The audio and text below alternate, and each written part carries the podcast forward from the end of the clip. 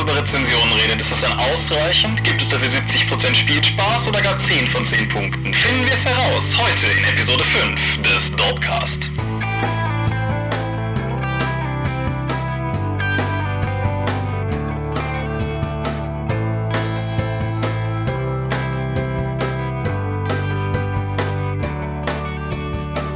Hallo und herzlich willkommen zur fünften Episode des Dorpcasts.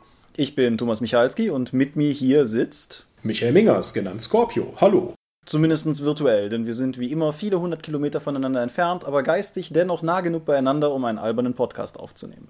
So ist es.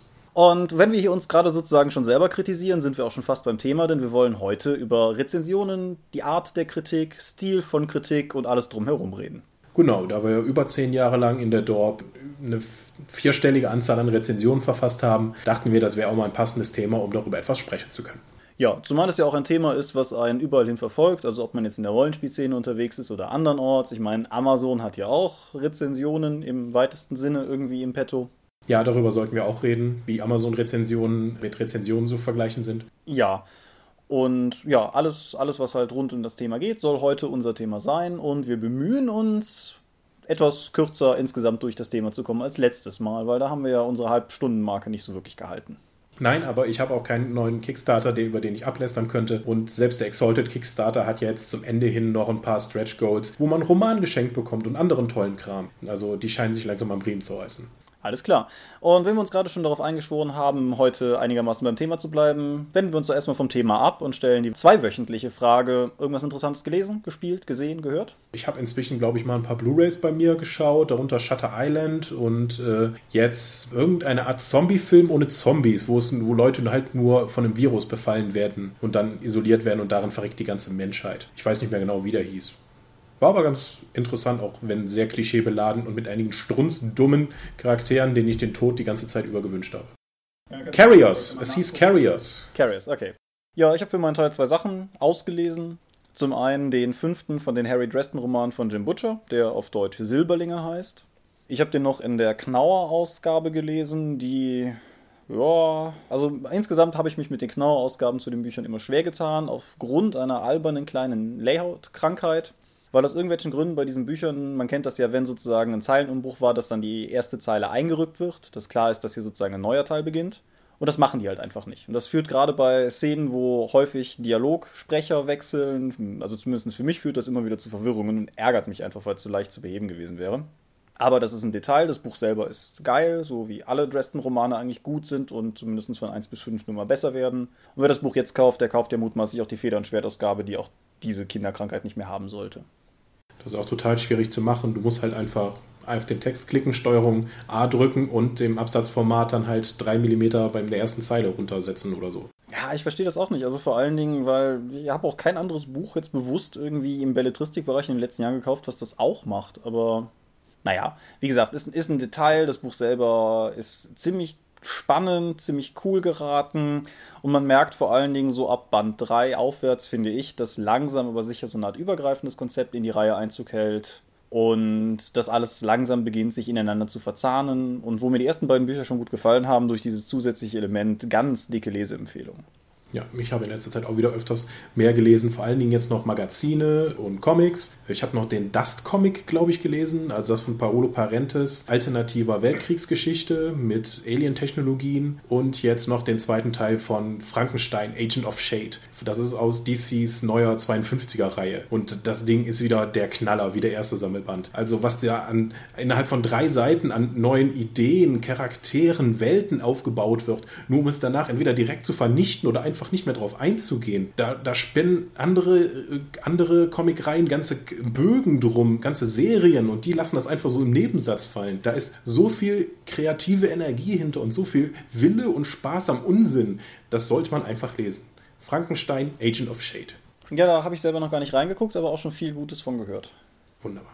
Außerdem ja. habe ich mir gestern nicht nehmen lassen, als ich im Lager für das Tabletop-Spiel Dystopian Legions einen großen Panzer, der meine, für meine preußische Armee sah, nochmal meine Miniaturengalerie zu erweitern und mehr Minis zu kaufen. Jetzt habe ich mehr Steampunk-Preußen, die ich noch anmalen und zusammenbauen muss. Ja, so frönen wir alle unseren Lastern. Ich habe mir die The God Machine Chronicle Anthologie zur World of Darkness gegönnt, also den Kurzgeschichtenband zum Kampagnenband gleichen Titels. 20 Kurzgeschichten sind drin. Die meisten Autoren dürfte man, wenn man irgendwie die World of Darkness in den letzten Jahren verfolgt hat, im Grunde sogar egal welche, irgendwie schon mal gehört haben. Einige davon sind recycelt aus den Fiction-Teilen von alten Quellenbänden. Die Mehrheit ist neu. Die Dinger aus den Fiction-Bänden sind eigentlich alle gut. Die neuen sind teilweise sehr gut und teilweise nicht. Also ich, ich habe es jetzt leider vorher nicht mehr nachgeguckt, aber zumindest eine, eine von den Geschichten war meines Erachtens fast nicht lesbar. Ansonsten ist das Buch ein ziemlich beeindruckendes Sammelsurium von, von Layout und Satzfehlern, aber wo die Geschichten gut sind, sind sie wirklich gut. Und wen das Thema interessiert, das so vom Stil her meines Erachtens so ein bisschen in Richtung The Adjustment Bureau und ähnliche Texte geht. Also wem, wem das irgendwie gefällt, der, der wird, denke ich, auch bei der Kurzgeschichtensammlung nichts falsch machen. Sie ist nicht ganz geschenkt bei Drive-Thru zu haben und ja, also wie gesagt, wer, wer den Kram mag, der weiß es wahrscheinlich auch vorher, was er kriegt. Also ist typischer White Wolf Kurzgeschichten-Standard. Manchmal gut, manchmal nicht. Also das ist aber ein Buch, was nur dann über Print on Demand und als äh, in digitalen Formaten über Drive-Thru zu bekommen Ja, genau, wie, wie all die Onyx Path-Dinger, also abseits von den Kickstartern, über die du fluchst, ist das Buch, also ja, es ist, lass mich mal gerade gucken, wie viele Seiten es hat. Es hat 154 Seiten, ist also nicht sonderlich dick kommt in einem etwas eigenwilligen Format knapp über A5 daher. Daher ist also doch wiederum relativ viel Text auf den Seiten und ja, keine Ahnung, man, man kriegt halt einen mitteldicken Kurzgeschichtenband und aktuelle Preise muss man bei Drive-Thru mal gucken. Ich meine, er wäre irgendwie auch in gedruckter Form irgendwie unter 10 Euro. Hm, das geht ja. Aber wo du gerade über, über den Preis sprichst, ist das für dich eigentlich ein Kriterium, den du, wo du dann am Ende dann sagst, die Geschichten waren zwar gut, aber der Preis war hoch? Oder würdest du dann ein Buch besprechen, ohne den Preis zu nennen und das damit dann gegen, gegeneinander aufzuwiegen? Das ist schwierig so allgemein zu sagen. Es gibt Bücher, die finde ich zu teuer, also auch objektiv zu teuer. Es gibt Bücher, die sind erstaunlich billig und es gibt einen ganz großen Teil, da ist es mir persönlich ehrlich gesagt weitestgehend egal. Also man liest ja in der Regel doch schon so seine paar Stunden an einem Buch, also jetzt gerade im Belletristikbereich. Und insofern finde ich den Kosten-Nutzen-Faktor insgesamt im Belletristikbereich so global betrachtet ziemlich gut man muss dann halt nur gucken, inwiefern man es sich selber leisten möchte und man sollte meiner Meinung nach davon Abstand nehmen, zu gucken, was Bücher früher mal gekostet haben. Das ist halt so ein, so ein Rad, das man ewig drehen kann. Hm. Wenn du jetzt diese Rechnung aufstellst mit, sagen wir mal, Stunden an Unterhaltung gemessen am Preis, da müssten doch eigentlich alle Rollenspielprodukte der totale Knaller sein. Denn wenn ich mir so ein Rollenspiel-Abenteuer kaufe, sagen wir mal, da spiele ich, das kostet, weiß ich nicht, 25 bis 30 Euro. Da spiele ich mit fünf Leuten vier Abende dran. Umgerechnet auf die Personen und auf den Spaß, den ich damit habe, ist das doch eigentlich unschlagbar. Das oder? kommt darauf an, ob du Spaß damit hast. Das gilt auch für die Bücher, finde ich. Also, ich finde, Preis ist halt gerade bei, bei sowas wie Rollenspielen oder auch bei, bei sowas wie Romanen erstmal nur am Rande ein Faktor, sofern er halt nicht in die eine oder andere Richtung eskaliert. Unabhängig davon ist aber die Frage, ob ich daran Spaß habe, was ich da kriege. Und das ist dann auch das, was für mich das eigentliche Kriterium für, für eine Bewertung des Produktes ist. Habe ich daran Spaß gehabt? Im Falle von den beiden genannten Büchern, die ich jetzt heute hier erwähnt habe. Ich habe an beiden Spaß gehabt. Insofern würden die auf jeden Fall im soliden Mittelfeld, im Falle der World of Darkness oder auch einfach sehr als dicke Empfehlung stehen, wie jetzt der Butcher. Aber das ist halt, wie gesagt, unabhängig vom Preis, weil sich Preis und Nutzen, ja, ich sag mal, in der Regel, finde ich, aufwiegen. Okay, du hast jetzt äh, sehr, sagen wir mal, vage Kriterien dafür genannt, in welche, wie gut klassifiziert du jetzt das Buch hast mit sehr viel Spaß oder sehr große Empfehlung oder dicke Empfehlung oder so etwas. Würdest du ein Wertungssystem benutzen, wie es zum Beispiel Amazon einsetzt, mit fünf Sternchen oder wie in Videospielfachzeitschriften mit Prozentangaben oder Daumen hoch, Daumen runter? Was hältst du davon? Ja, das hat sich über die Jahre gewandelt. Also irgendwie so am Anfang der Dorp weiß ich gar nicht mehr, ob wir eins hatten. Das liegt ja jetzt auch schon über ein Jahrzehnt zurück. Aber wir hatten halt relativ lange Schulnoten und wir hatten auch relativ lange schon Leute wie Matthias, die sich schlichtweg nicht dran gehalten haben, sondern einfach irgendwelche Worte in die Felder geschrieben haben. Der Grund, weshalb ich früher Schulnoten irgendwie sexy fand, war, dass man natürlich den Eindruck gewinnt, dass man auf einen Blick sofort sehen kann, ob das Produkt jetzt was taugt oder nicht. Was weiß ich, ich mache die Rätsel auf, habe jetzt hier irgendwie den, den Butcher und dann stünde dann da jetzt als Schulnote drunter, was weiß ich, sehr gut. Das ist aber natürlich völlig verallgemeinernd und mag an den äußeren Enden noch funktionieren, aber je weiter ich ins Detail komme oder je weiter ich auch ins Mittelfeld komme, desto schwieriger wird es natürlich, das durch eine einzelne Note zu erfassen. Das wird auch nicht besser dadurch, dass natürlich man ziemlich lange darüber streiten kann, wo die Grenzfälle sind. Jetzt ist ein Schulnotensystem noch verhältnismäßig grob. Genauso wie, was hat Amazon 5 Sterne, ne? Ja. Ja. Aber wenn, wenn du jetzt irgendwie, was weiß ich, gerade im Videospielbereich oder auch in so teilweise so Filmzeitschriften hast du halt so 1 bis 10 Skalen. Was meines Erachtens immer so eine Art Pseudolösung ist von Leuten, die zwar kein Prozentsystem verwenden wollen, aber de facto letztlich doch ein Prozentsystem verwenden, halt nur die 10er Schritte verwenden. Und was grenzt eine 7 von einer 8 ab? Was grenzt, dann, dann wird es schon ganz schizophren, was grenzt vielleicht eine 7,2 von einer 7,3 ab. Ja, da sehen wir eigentlich in ganz, also die Computerbildspiele zum Beispiel entblödet sich ja nicht, bis auf die zweite Nachkommastelle Schulnoten zu vergeben. Das heißt, ein Spiel kann irgendwie 2,638 haben oder so. Total abstrus. Ich verstehe auch nicht, warum, wie, wie man sowas tatsächlich durchziehen kann. Andere Videospielzeitschriften machen das so, für Unterbereiche Punkte zu vergeben, die sich dann alle irgendwie am Ende auf mystische Weise zu einer Zahl im 100er-Schema dann dann herauskristallisieren. Wobei man ganz klar sagen muss, das Bewertungsschema in Videospielmagazinen ist nicht 100% in diesem Rahmen. Es ist 70 bis 90. Alles, was darunter ist, ist Crap. Da braucht man gar nicht drüber zu reden. Alles, was drüber ist, sind die gehypten AAA-Titel, die seit Jahren angekündigt werden. Alles dazwischen ist eigentlich nur die Wertung. Ja, und, und selbst da ist halt nun mal die Leserwahrnehmung völlig verschoben. Also man sollte ja meinen, dass ein 70%-Spiel immer noch gut ist. Also, ne, es ist ja gut im, im oberen Mittelfeld. Ja, das ist aber tatsächlich nicht von das, was dann im Test steht. 70 Prozent ist eigentlich an der Grenze von dem Spielbaren, weil es so viel anderes Besseres gibt. Und die Buff macht das ja so, dass sie immer mal wieder für die Online-Rollenspiele, die ja auch einem konstanten äh, Wandel unterzogen sind durch die Patches, Nachtests macht. Und dann einfach, okay, wir haben seit zwei Jahren uns dieses Spiel nicht mehr angeschaut. Oh mein Gott, die Grafik ist ja inzwischen veraltet. Wir werten jetzt mal 5% ab. Das finde ich grässlich. Also da musst du eigentlich, wenn du so ein Dynam, wenn du auch noch eine Dynamik in dieses System reinbringst, musst du eigentlich konstant alles immer mit allem vergleichen, um eine Wertungsbasis zu haben. Ja. Und das kann einfach nicht funktionieren. Deswegen bin ich eigentlich strikt gegen solche fixen Werte und auch solche starren Bewertungssysteme. Es sollte am Ende ein durchdachtes Fazit geben, wo dann der, Reze der Rezipient der Rezension, also der Leser, dann für sich festhalten kann, überzeugen mich die Argumente, die der Rezensent während seiner Besprechung vorgebracht hat oder eben nicht.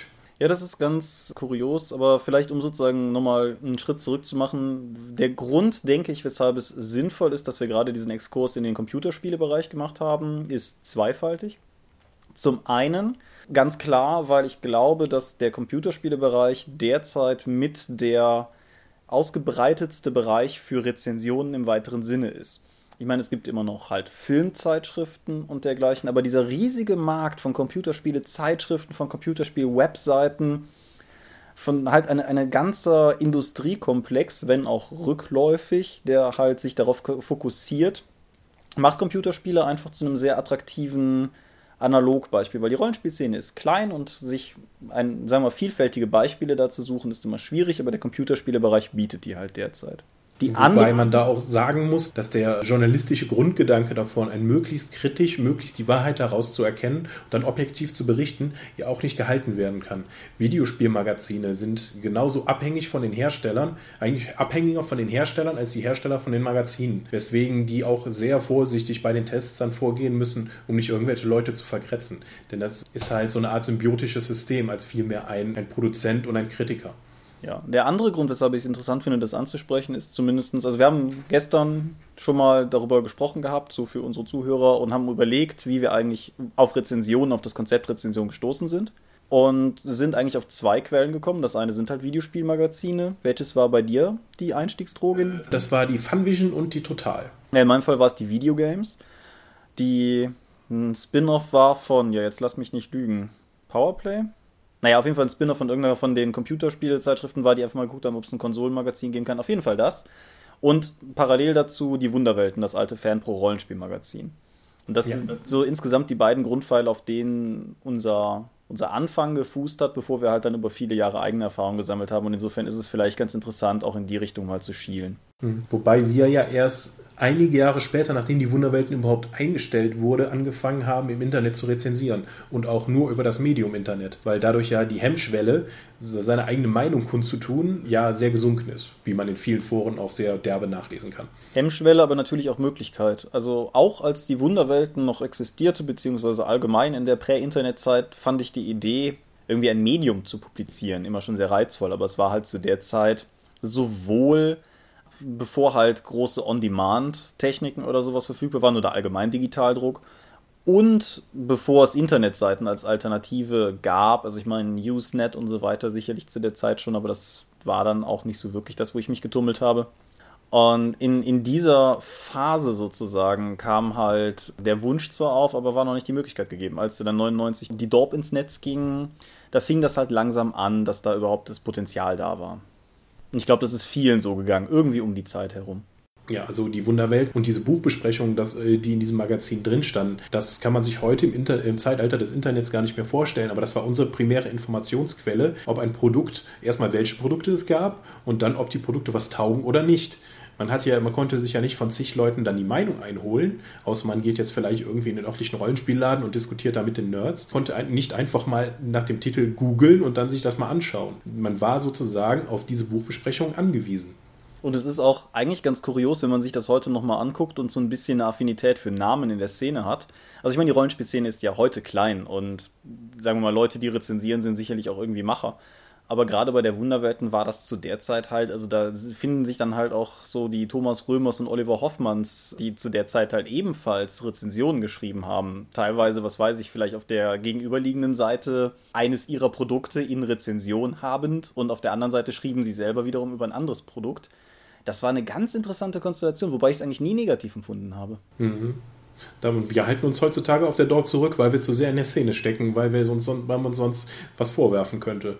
Oder vielleicht, weil wir uns selbst so viel Skrupel davor haben, weiter Produkte zu rezensieren von vielleicht Kollegen, Partnern, Freunden oder sowas, und die dann schlecht wegkommen könnten. Ja, und es ist halt auch, aber das ist dann ein Thema, was wir sozusagen mal auslagern in einer eigenen Episode besprechen können. Aber es ist, je mehr man halt merkt, wie Fehler passieren können, warum Fehler passieren, verändert sich halt auch die eigene Perspektive sehr im Hinblick auf solche Fehler. Und ich bin mir bei mir selber manchmal auch einfach unsicher, ob ich noch in der Lage bin, insgesamt sinnvolle Kundenrezensionen zu schreiben für eine Zielgruppe, wie ich sie selber mal war, nämlich Leute, die von den ganzen Hintergrundabläufen keine Ahnung haben, einfach nur wissen wollen, ob das ein gutes Produkt ist. Ja, die gute alte naive Zeit. Ja, Man hat sich ja. ein Produkt geholt und das dann bewertet aus Kundenperspektive. Ja, ist überhaupt ganz interessant. Wir haben ja sehr lange, sehr wenig Rezensionsexemplare nur beordert. Und ja, ich, ich, erinnere mich noch irgendwie, Andreas Finkernagel von Pegasus hat mich damals irgendwann mal angeschrieben und hat das erste Mal gefragt, ob wir nicht ein Rezensionsexemplar haben wollen. Das hat mich total aus den Socken gehauen, weil ich nie drüber nachgedacht habe, dass das eine Möglichkeit sein könnte. Äh, nö, wir haben ja eigentlich fast zehn Jahre lang fast ausschließlich nur Kram rezensiert, den wir uns selbst gekauft hatten aus Interesse. Oder auch nur, um in eine Rezi zu verreißen, was bisweilen geklappt hat, bisweilen nicht. Ja, aber ich gucke gerade so auf die Notizen vor mir und stoße da auf eine Frage, die ich jetzt einfach mal dir sozusagen um die Ohren werfe, weil wir haben jetzt sehr viele Teilaspekte bis jetzt betrachtet. Aber so ganz insgesamt, was ist für dich eine gute Rezension? Eine gute Rezension muss zusammenfassen, worum es in dem Produkt geht. Was ist der Inhalt der Rezension? Ist das, was das Produkt möchte? Gut umgesetzt worden? Erreicht es das? Sind die Teilaspekte erfüllt worden, die der Rezensent vielleicht auch wichtig findet? Seien es nun Illustrationen, Preis, Leistungsverhältnis, die Fehlerquote des Buches? Ist das Abenteuer so strukturiert, dass man es benutzen kann? Ist die Idee gut? Das muss am Ende dann ab gewogen werden, die einzelnen Teile, und dann eine Endbetrachtung folgen. Und dann eine kritische. Die kann auch durchaus subjektiv gefärbt sein, sollte aber nicht unfair werden. Ja, das äh, ja, kann, kann man im Großen und Ganzen so unterschreiben. Ich habe es ganz oder finde es ganz interessant, jetzt auch so im Hinblick auf die Sachen, die wir veröffentlicht haben, also auch nicht nur wir beide, sondern insgesamt auf der Dorp, aber auch auf andere Rezensionen bezogen, wie unterschiedlich Stile von Rezensionen sein können.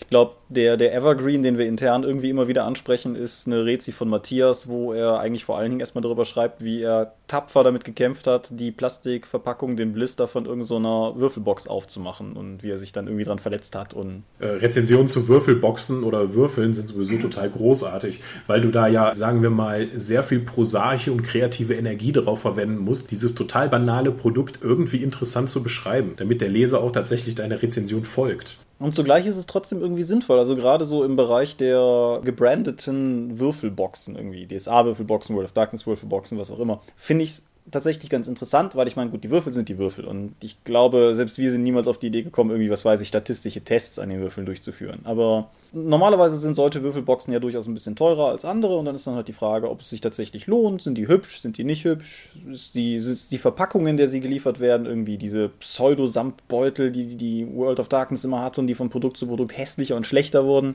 Oder was weiß ich, diese kleinen Steelbooks, wo jetzt irgendwie ich weiß nicht, ob DSA die noch hat, aber DSA früher mal Würfel drin hatte oder es gab mal Ja, ja, es gibt immer noch ein paar von den limitierten DSA-Würfelboxen, glaube ich, die vor zehn Jahren veröffentlicht wurden. Ja, meins ist irgendwie 12.000 irgendwas von der Nummer her, glaube ich.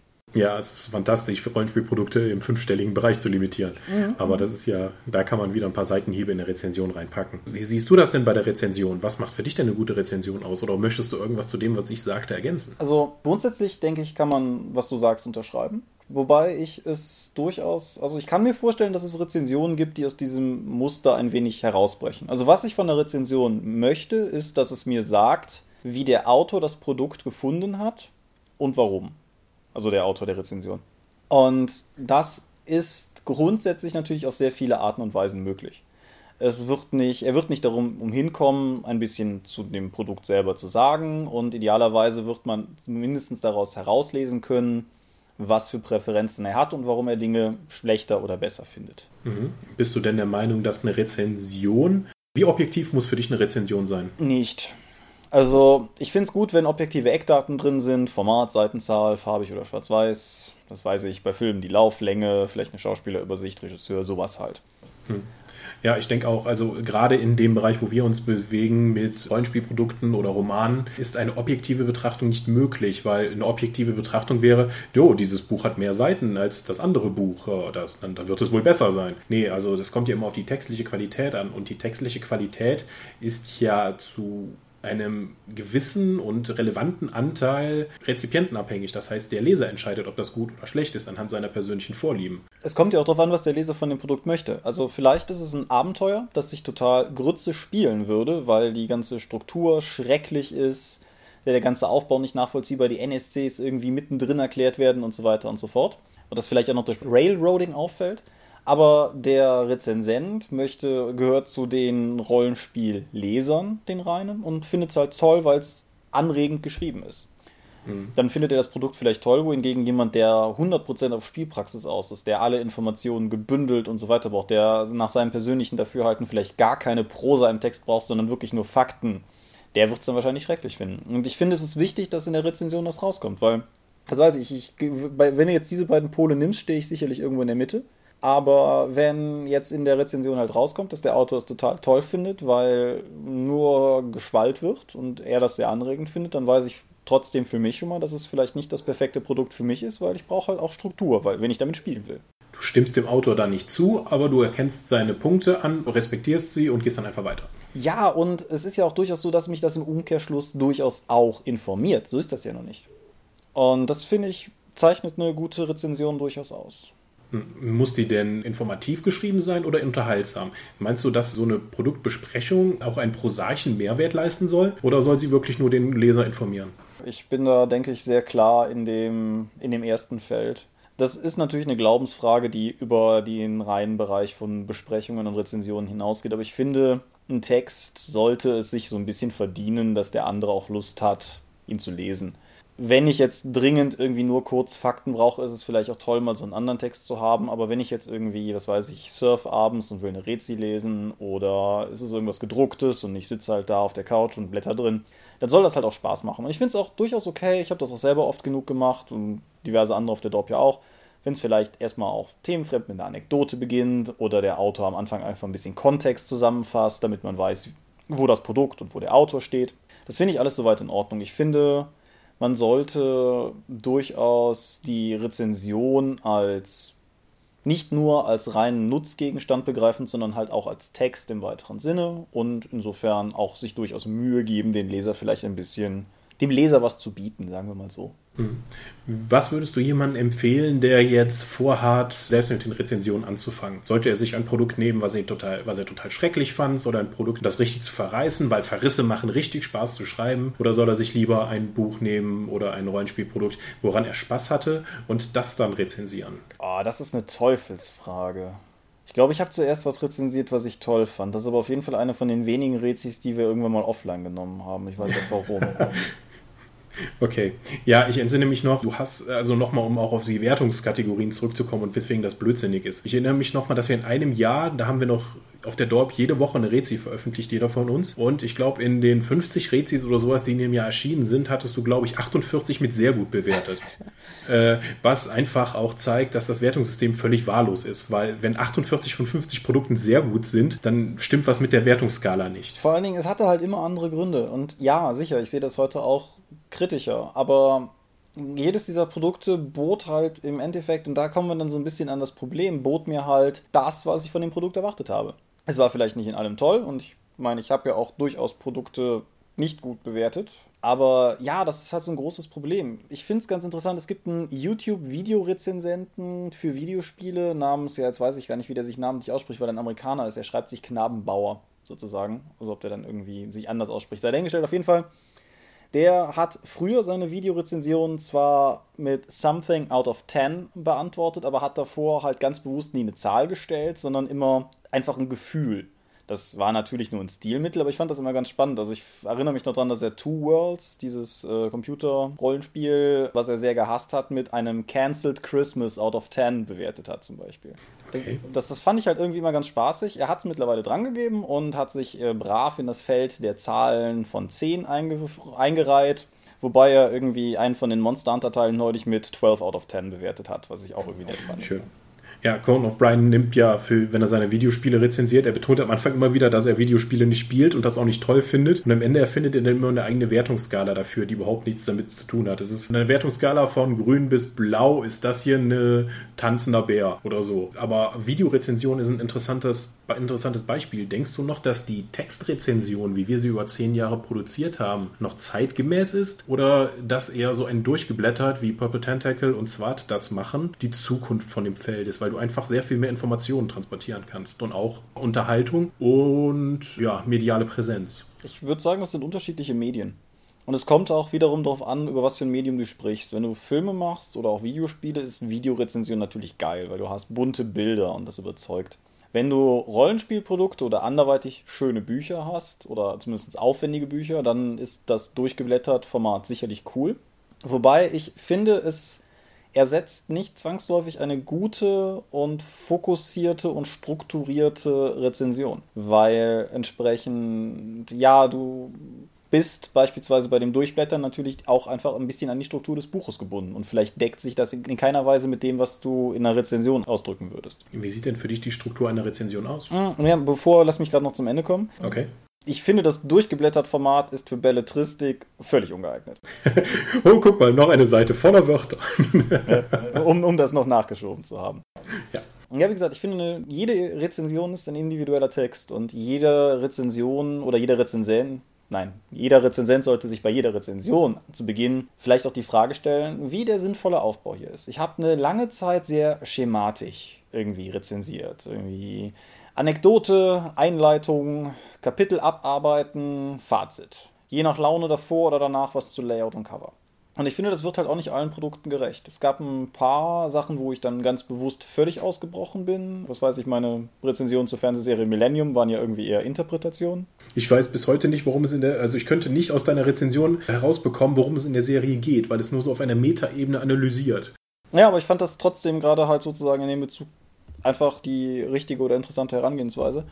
Ich denke, das gilt halt für jedes Produkt. Vielleicht ist es irgendwie ganz interessant, irgendwie, was weiß ich, vielleicht ist es eine Übersetzung, wo auf derselben Seite schon eine Rezension zum englischen oder zum originalsprachlichen Produkt da ist. Dann ist es vielleicht interessant, die Rezension eher vergleichend aufzubauen. Ist es ein Regelwerk? Ist es vielleicht ganz sinnvoll, gar nicht so sehr sich an die Buchstruktur zu halten, sondern wirklich über die Regeln zu schreiben und die, die Präsentation der Regeln zwar mit einzubeziehen, aber was weiß ich, wenn jetzt irgendwie Shadowrun 5 dieses Jahr irgendwann erscheint oder Cthulhu 7 oder so, dass man halt tatsächlich eher hingeht und sagt, okay Leute, folgendes ist neu. Mhm. Und Denkst du, dass das ist ja, glaube ich, eine Entwicklung, die sehr sinnvoll ist beim Rollenspielmarkt, sich nicht mehr dann unbedingt an Neulinge zu richten, sondern einfach zu sagen, okay, das Spiel ist jetzt seit 25 Jahren auf dem Markt. Wenn ihr dieses Video seht, ist die Wahrscheinlichkeit groß, dass ihr euch schon mal damit beschäftigt habt. Oder wenn ihr dieses, diese Rezension lest, das hat sich seit der letzten Edition getan. Ja, ich denke, das ist sinnvoll. Also es kommt natürlich darauf an, wo man schreibt, aber ich glaube ganz ehrlich nicht, dass die dort zum Beispiel eine Seite ist, wo sich jetzt viele Leute hin verirren, die total neu in dem Thema sind. Vielleicht, wie immer, Kommentare, straft mich Lügen, wenn ich Unfug rede. Aber ich denke mal, dass ein großer Großteil unserer Hörer, aber auch der Leser auf der Seite schon grundsätzlich im Thema drin ist. Und es gibt auch einfach, ich meine, hey, es gibt die Wikipedia. Wenn ich irgendwie mich für irgendwas interessiere, dann kann ich wahrscheinlich da eine bessere Zusammenfassung lesen, als die Rezension die bieten könnte, selbst wenn sie es versucht. Ja, früher gab es Geisteswissenschaftler, heute haben wir die Wikipedia. Oh, Einspruch, aber Thema für sich. Aber bevor wir jetzt über den Sinn und Unsinn von Geisteswissenschaften reden, reden wir mal kurz über den Sinn und Unsinn von Rezensionen oder anders gefragt, warum rezensieren wir eigentlich? Tja, das ist eine interessante Frage. Darüber habe ich mir schon Gedanken gemacht, aber ich bin zu keiner endgültigen Lösung gekommen, weil wir haben ja nun sehr, sehr viel rezensiert und einfach vielleicht die Lust am Schreiben, die das innere Brennen, anderen mitzuteilen, was man selber denkt, die eigene Schreibe zu schärfen und das analytische Denken oder einfach nur der Spaß daran? Ich kann es dir nicht genau sagen. Geht mir genauso und ich würde die meisten Punkte auch so unterschreiben. Also ich denke, viele Leute, die jetzt ganz explizit nicht irgendwie bei Amazon oder, oder anderen Verkaufsportalen einfach nur Kundenmeinungen schreiben. Ganz wertneutral. Also einfach nur Kundenmeinungen schreiben, das meine ich jetzt weniger, aber Leute, die sich tatsächlich mit einem in gewisser Weise journalistischen Anspruch hinsetzen. Das ist, klingt jetzt größer, als ich es meine, aber die sich mit so einem Anspruch hinsetzen, ich denke, die fallen auf jeden Fall irgendwie in die Kategorie getriebene Geister. Und ja, haben einfach das Bedürfnis, da was mitzuteilen. Hm. Und also nochmal Kundenbesprechungen, vielleicht um das mal kurz einzuwerfen. Das meiste, was man, also vieles von dem, was man auf Amazon liest, sind ja einfach nur so Einzeilenbewertungen wie, ach, das Buch war toll oder fand ich nicht so toll, weil das hat so viele Seiten oder so. Und dann noch, da sind meistens Rechtschreibfehler drin und so ein Kram. Das finde ich sehr kritisch. Also eine Rezension braucht meiner Meinung nach auch entsprechend Platz, um die Gedankenwelt des Rezensenten dann wiedergeben zu können. Auch so Kurzrezensionen wie eine Mephisto finde ich eher kritisch. Auch diese Viertelseite ein Videospielmagazin, ganz schlimm. Ja, und dann hast du bei Amazon halt auch noch so Fälle von, und da, das sind dann die Fälle, wo ich wirklich kein Verständnis für habe. Das sind dann so Sachen wie irgendwie, ja, ich habe mir das Produkt gekauft, meins war aber kaputt, eins von fünf Sternen. Ja, also das gibt es ja auch, wenn bevor das Produkt erschienen ist, weil es irgendwie schlechte Presse bekommen hat, dass schon drei Monate vor Release-Datum schon 107 Ein-Stern-Rezensionen da sind oder so. Ja, und wenn das dann halt, oder wenn man halt auch so drüber guckt und dann, dann steht dann halt irgendwas im Sinne von irgendwie, ey, voll tolles Buch, ololol, Ausrufezeichen 1111, dann ist das vielleicht sogar insofern okay, dass halt jemand da seine Meinung kundtun wollte. Ich sag mal, ähnlich wie wir. Aber es bringt halt die anderen nicht weiter. Und das finde ich schade, weil wenn, wenn ich mich hinsetze, um sowas zu schreiben, dann habe ich halt auch tatsächlich immer so ein bisschen das Bedürfnis, eine Zielgruppe zu beliefern. Ich schreibe nicht einfach nur aus, allein aus dem Bedürfnis heraus, dass ich Tasten hacken will. Ich will halt, wenn schon einen Text produzieren, den Leute gerne lesen. Mhm. Ich denke, das geht halt vielen, die ambitioniert Rezensionen schreiben, ähnlich. Wie siehst du denn das Feld von, sagen wir mal, Fanrezensenten, gelegentlichen Rezensenten zu professionellen Spielekritikern oder Literaturkritikern? Haben diese, wer, haben die Leute, die dafür bezahlt werden, über andere Produkte zu kritisch zu schreiben, mehr Recht oder mehr Erfahrung oder eine, eine höhere Wertung, Schaffenswertung, dadurch, dass sie eben Geld dafür bekommen, als nur der Rezensent, der das nur privat macht oder, für, oder vielleicht sogar ein Rezensionsexemplar erhält? Ich denke nicht, dass, sagen wir mal, grundsätzlich Einkommen oder sowas eine Kategorie ist, anhand der man die Qualität eines Autors messen könnte. Es gibt ein lustiges Statement von Stephen King, der so sinngemäß gemeint hat, ich kann es jetzt nicht ganz aus dem Kopf wiedergeben, aber dass er irgendwie bereit wäre, jemanden als professionellen Autor zu akzeptieren, wenn dieser einen Text veröffentlicht hätte und damit genug verdient hätte, um für einen Monat die Stromrechnung zu bezahlen. Davon gibt es nicht so viele, ja. Ja, aber nein, also ganz grundsätzlich, ich finde, auf der einen Seite kann man das Ganze vielleicht optimistisch sehen und sich sagen, was weiß ich, Literaturkritiker, die sehr viel Rang und Namen und Bekanntheit erlangen, tun das vielleicht, weil sie die Meinung wiedergeben, eine Meinung wiedergeben, die der von vielen anderen entspricht. Das heißt, Erfolg generiert sich dadurch, dass ich möglichst den Massenmarkt erreiche und nicht mal unbedingt, dass ich besonders kritisch oder besonders gut vorgehe? Ja, hm, lass, lass mich das Ganze zu Ende denken sozusagen. Also auf der einen Seite hast du halt vielleicht diese optimistische Vision, dass du einfach davon ausgehst, was weiß ich, Literaturkritiken oder Rezensionen schreibe ich ja für andere Leute, wie eben gesagt. Und Leute, die die Meinung von vielen anderen Leuten treffen, werden vielleicht bekannter, was umgekehrt bedeutet, dass viele Leute vielleicht eine hohe Trefferchance haben, wenn sie Texte von diesem Rezensenten lesen, ihre eigene Meinung wiederzufinden. Ich glaube aber persönlich nicht, dass das so ist. Das mag ein Gedankenspiel sein, aber ich denke, dass da viele Faktoren reinkommen. Bekanntheit im Vorfeld, Glück, weil man irgendwo mal richtig aufgegriffen wird, vielleicht einfach ein guter Platz, an dem man präsentiert wird, ein gutes soziales Netzwerk, was auch immer die dazu führen können, dass man als Rezensent sehr bekannt wird. Oder auch einfach nur Ausdauer und Durchhaltevermögen. Denkst du, das ist der Grund dafür, dass auch die ganzen Verlage, äh, Zeitungsverlage und ähnliche Medien jetzt auch immer weiter aussterben, dafür aber Blogger tatsächlich stellenweise davon leben können, obwohl sie eigentlich auch nur Kritiken schreiben oder einfach aus ihrem Leben berichten? Also ganz grundsätzlich würde ich sagen, ich denke, ein Rezensent ist, also die Qualität einer Rezension bemisst sich individuell aus Sicht des Lesers, weil die Frage ist, ob der Leser in der Lage ist, sich mit dem Rezensenten in irgendeiner Form zu identifizieren oder zumindest ein, seine eigene Meinung anhand äh, derer des Rezensenten zu bilden. Wie gesagt, man muss nicht mit dem Rezensenten einer Meinung sein, aber man sollte halt etwas für sich aus der Rezension herausnehmen können. Wenn ich den Text gelesen habe und danach genauso dumm bin wie vorher, was das Thema angeht, dann hat die Kommunikation zwischen Autor und Leser offensichtlich nicht funktioniert. Hm. Ich denke, der Vorteil für Blogger ist, dahingehend, dass, naja, wie soll ich sagen, dass das Feld ist viel größer. Ich habe nicht mehr die Wahl zwischen zwei Tageszeitungen, so wie das in meinem Eifel-Heimatort war, sondern ich habe halt die Wahl zwischen einer Myriade von möglichen Bloggern. Die Wahrscheinlichkeit, da jemanden zu finden, der meine Meinung wiedergibt, ist natürlich viel größer, weil ich nicht mehr irgendwie das literarische Quartett alleine zur Auswahl habe, sondern vielleicht als Alternative durchgeblättert von Zwart und Purple Tentacle gucken kann. Jo, das ist doch Harter schön. Vergleich. Ich hoffe, ihr fühlt euch geehrt. Die werden sich freuen. Nee, auf jeden Fall, das, das erhöht natürlich die Chance.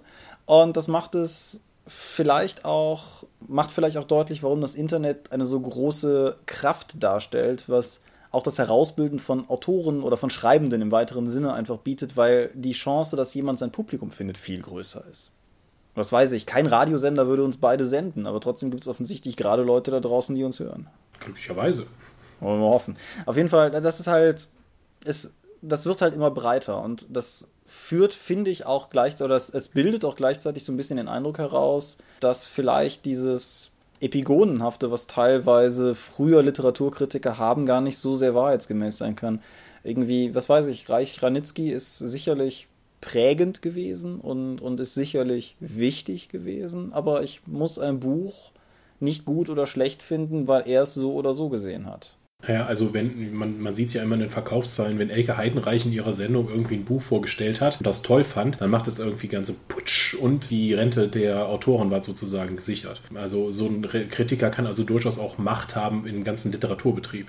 Ja, und kommt halt immer so ein bisschen drauf an. Also ob das dann tatsächlich auch meine Meinung ist, muss ich halt dann wiederum selber rausfinden. Und keine Ahnung, ich kann mit Iris Radich mehr anfangen als mit Elke Heidenreich. Und ich vermute trotzdem, dass mehr Leute, die hier zuhören, wissen, wer Heidenreich ist im Vergleich zu Radich.